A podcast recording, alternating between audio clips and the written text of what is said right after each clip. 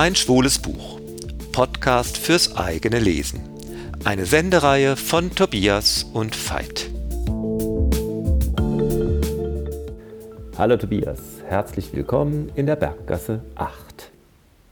Hallo Veit. Heute sprechen wir über Brett Easton Ellis The Shards.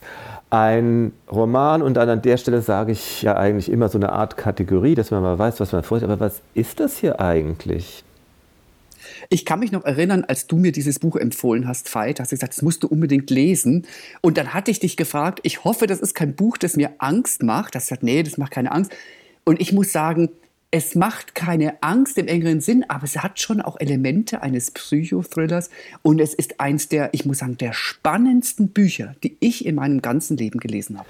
Aber es geht in Wahrheit um etwas ganz anderes und ich könnte jetzt eigentlich ein ganzes Potpourri an Kategorien äh, von Entwicklungsromanen, Coming Out, Coming of Age Romanen äh, aufmachen und alles hätte seine Wahrheit. Deswegen überspringen wir die Kategorie und sprechen erstmal davon, was eigentlich passiert passiert. Genau, was passiert?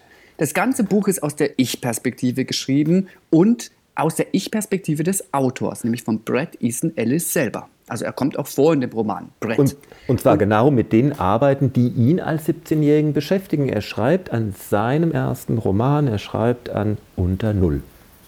Ja, ja, er hat auch sehr, sehr biografische Punkte, die er immer wieder erwähnt, sodass du auch innerhalb des Buches, es ist sehr, sehr nah Wahrheit und Fiktion. Man weiß immer nicht so genau, erzählt er was, was wirklich passiert ist, oder ist es jetzt noch Fiktion? Naja, egal. Wir sind 1981, wir sind in LA, Brett ist 17, ähm, es ist Sonne, ähm, es ist ein wunderbarer Sommer, wir sind am Ende der Sommerferien und Brett ist in einer sehr privilegierten Schicht unterwegs. Er ist mit seinen Freunden unterwegs und man geht auf eine Privatschule. Es ist auch eine Schule für die besseren Leute. Wir müssen schon auch sagen, das sind dann auch die Schüler, die mit dem BMW und dem Porsche in die Schule fahren, nachmittags den Nachmittag auf einem Privatpool verbringen und dann vielleicht Hausaufgaben machen oder nicht. Die sind ja auch kurz vorm Abschlussjahr und haben da ein paar Privilegien. Ja. Und zwar nicht nur Privilegien ihr, äh, der ökonomischen Art, sondern auch in dieser Schule, die nicht besonders äh, sagen, äh, erziehungsmäßig toll ist. Also es ist keine Elite-Highschool, sondern äh, eben der Filter ist einfach, wer kann das Schulgeld bezahlen.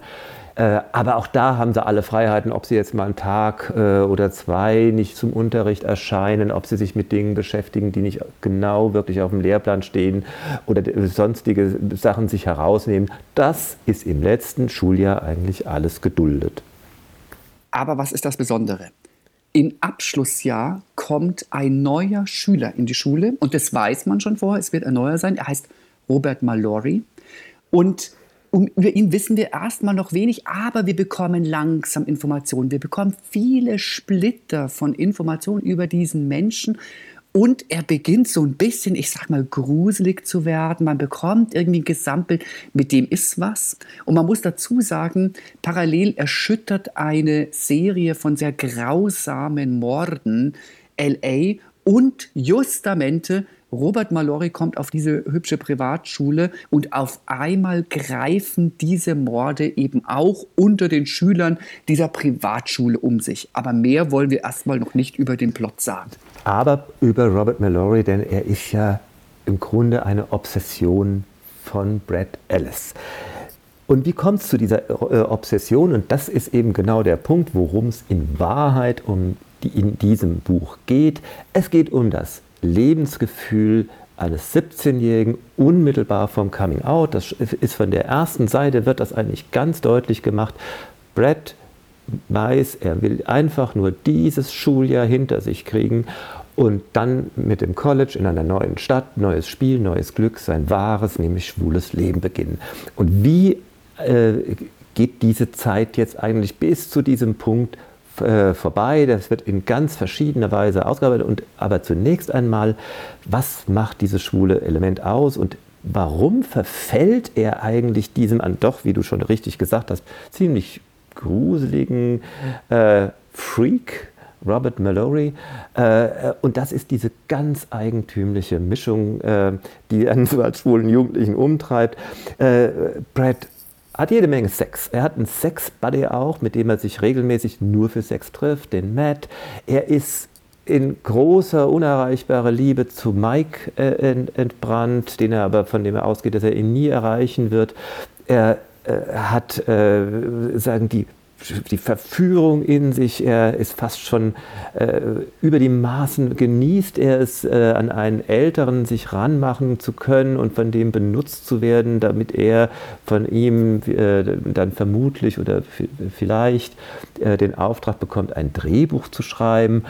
Es gibt den einen schwulen Klassenkameraden, den Ryan, in, mit dem er auch mal im Bett ist, aber eigentlich geht es da eher um das Einverständnis. Und dann gibt es die furchtbar nervende Freundin, die hetero-Pseudo-Beziehung, die er führt.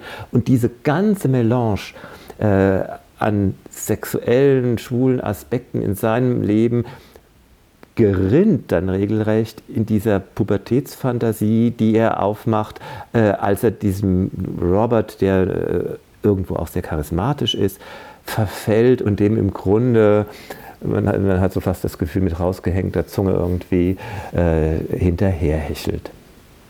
Ich fand es ja tatsächlich auch ein sehr erotisches Buch stellenweise.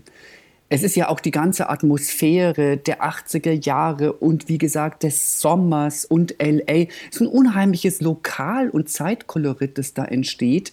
Und ich finde, dass die Lebenssituation, die beschrieben wird, ein 17-Jähriger, der irgendwie, sag ich mal, kurz vor seinem wirklichen Coming-out steht, der, das wurde für mich so plastisch und so, so glaubhaft dargestellt, dass ich das Buch halt teilweise nicht mehr aus der Hand legen konnte. Oh ja, das ist, äh, das ist die, die Spannung ist unglaublich.